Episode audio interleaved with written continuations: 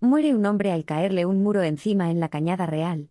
Un hombre de 54 años ha fallecido esta tarde al caerle un muro encima mientras realizaba tareas de mantenimiento en su casa de la Cañada Real Galiana, ha informado un portavoz de Emergencias Comunidad de Madrid 112.